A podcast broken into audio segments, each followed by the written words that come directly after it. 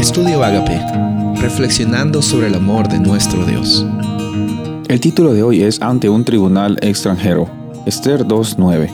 Y la doncella agradó a sus ojos y halló gracia delante de él, por lo que hizo darle prontamente atavíos y alimentos, y le dio también siete doncellas especiales de la casa del rey, y la llevó con sus doncellas a lo mejor de la casa de las mujeres. La historia de Esther se encuentra un poco más adelante cronológicamente que la historia de Daniel.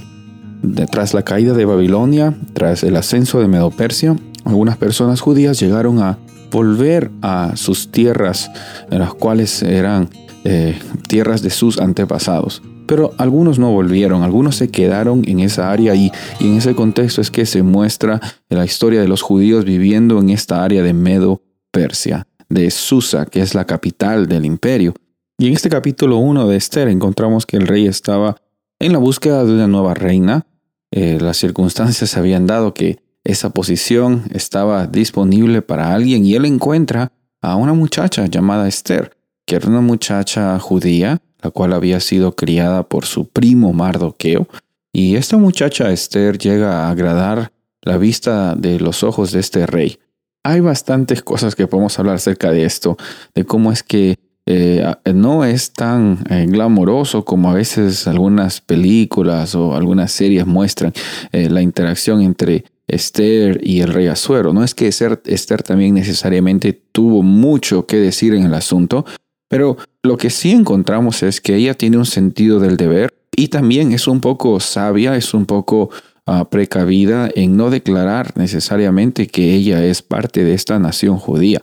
Ella con mucha sabiduría y con mucho tacto, no es que está mintiendo, no es que está eh, escondiendo la verdad, es que sabe que el momento adecuado va a llegar y, no va, no, es que está eh, siendo avergonzada de lo que, de dónde viene.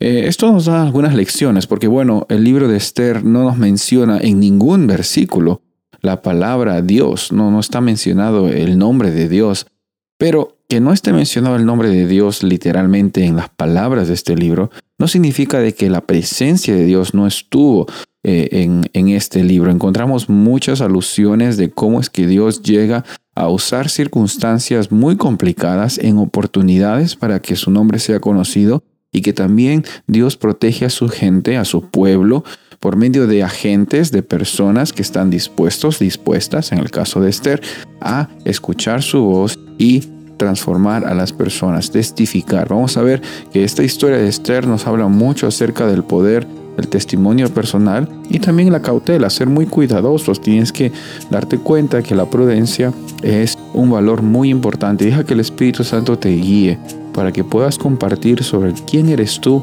en Cristo Jesús hacia las personas de una forma efectiva. Soy el pastor Rubén Casabona y deseo que tengas un día bendecido.